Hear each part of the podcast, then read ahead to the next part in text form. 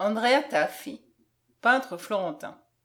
Les tableaux de Cimabue avaient excité l'admiration de ses contemporains accoutumés aux productions grossières des Grecs.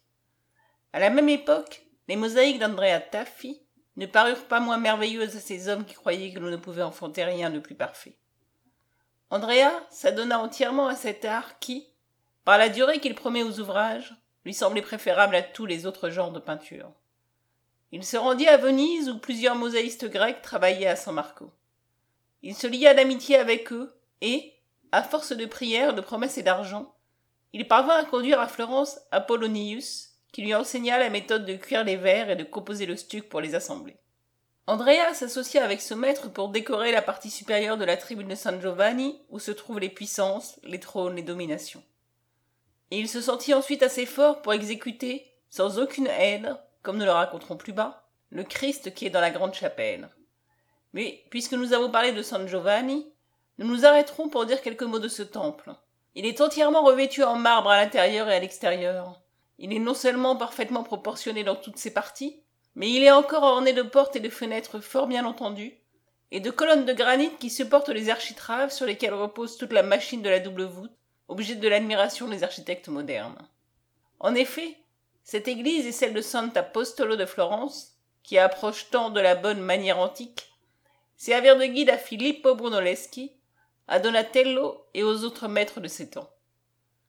Nous pourrions nous étendre davantage sur les qualités que possèdent ces édifices, mais pour être bref, nous nous contenterons d'ajouter qu'on oublia ces beaux modèles lorsque reconstruisit en marbre la façade de San Miniato, hors de Florence, en honneur de la conversion du bienheureux San Giovanni Gualberto, citoyen florentin et fondateur de la congrégation des moines d'Avalombrosa. Du reste, beaucoup de monuments postérieurs aux églises de San Giovanni et de Sant'Apostolo sont loin de les égaler. À cette époque, la sculpture éprouva le même sort que l'architecture. Nous l'avons déjà dit dans notre préface. Les sculpteurs ne produisaient plus que des œuvres informes. On en trouve des preuves de tous côtés, et particulièrement à San Bartolomeo de Pistoia, où Guido da Como représenta, de la manière la plus grossière, le commencement de la vie de Jésus-Christ sur une chaire qui portait cette inscription gravée par l'artiste lui-même, l'an 1199, Sculptor laudatur, quod doctus in arte probatur, Guido de Como me cunctis carmine promo. Laissant de côté l'origine du temple de San Giovanni, que Villani et d'autres écrivains ont raconté, nous nous contenterons de remarquer que la tribune de la grande chapelle fut construite postérieurement, et que, du temps où Alesso Baldovinetti répara la mosaïque, on remarqua que la muraille avait été primitivement revêtue de stuc et peinte en rouge. Andrea Taffi et le grec Apollonius distribuèrent cette tribune en cercle qui partait de la lanterne et allait, en s'élargissant, tomber sur la corniche inférieure.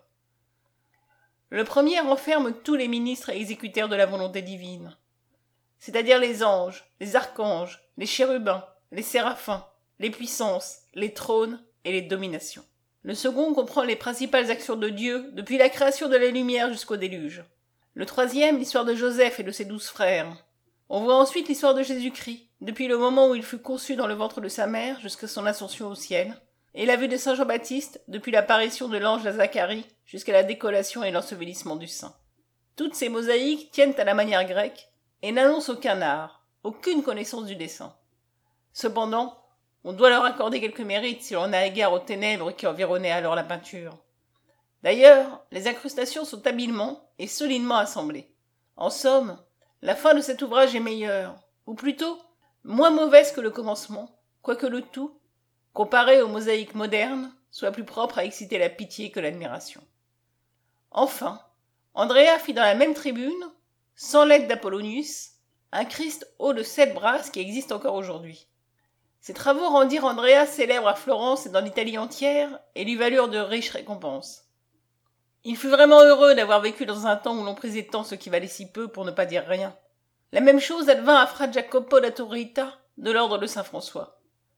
Quelques mosaïques assez grossières qu'il exécuta derrière l'hôtel de San Giovanni, dans la tribune, lui furent généreusement payées, et le firent appeler à Rome, où on lui confia des travaux dans la chapelle du maître-autel de San Giovanni Laterano et dans celle de Santa Maria Maggiore. Il alla ensuite à Pise. Il y entreprit, dans la grande tribune de la cathédrale, en compagnie d'Andrea Taffi et de Gaddo Gaddi, les évangélistes et d'autres mosaïques qui laissa presque tout inachevé, et qui furent plus tard conduites à fin par Vincino. Ses maîtres obtinrent du crédit pendant quelque temps, mais dès qu'on put comparer les productions d'Andrea, de Cimabue et de leurs imitateurs, avec celles de Giotto et de ses disciples, on commença à ouvrir les yeux. À dater de ce moment, on s'attacha aux traces des meilleurs maîtres. Chaque jour vit un nouveau progrès. L'art se releva et parvint enfin à cette perfection où nous le voyons aujourd'hui. Andrea mourut, avant Cimabue, en 1294, âgé de 81 ans. Il eut la gloire de perfectionner le premier la mosaïque en Toscane et d'avoir préparé la voie dans cet art à Gaddo Gaddi et à Giotto et aux autres. Après sa mort, on composa en son honneur l'épitaphe suivante Qui giace Andrea, copre le giadre e belle, fece in tutta Toscana, ed ora eito, a far vago lo regno delle stelle. Andrea eut pour élève le facétieux Buonamico Buffalmacco, auquel il donna les portraits des papes Célestin IV et Innocent IV. Buonamico les introduisit dans les peintures qu'il fit à Pise, dans l'église de San Paolo à Ripadarno. Antonio fut aussi élève d'Andrea et peut-être son fils. Mais je n'ai pu trouver aucun ouvrage de sa main. Son nom est seulement mentionné dans l'ancien livre de la Compagnie des peintres. Andrea mérite d'être remarqué parmi les vieux maîtres, car bien qu'il apprit l'art de la mosaïque des incrustateurs qui l'amena de Venise à Florence, il n'est pas moins vrai qu'il sut améliorer ce genre de travail de telle sorte qu'il rendit le progrès facile à Giotto et à tous ceux qui le suivirent. On peut donc affirmer sûrement que l'on est en quelque sorte redevable à Andrea Taffi des merveilleuses mosaïques que l'on exécute aujourd'hui à San Marco de Venise et ailleurs.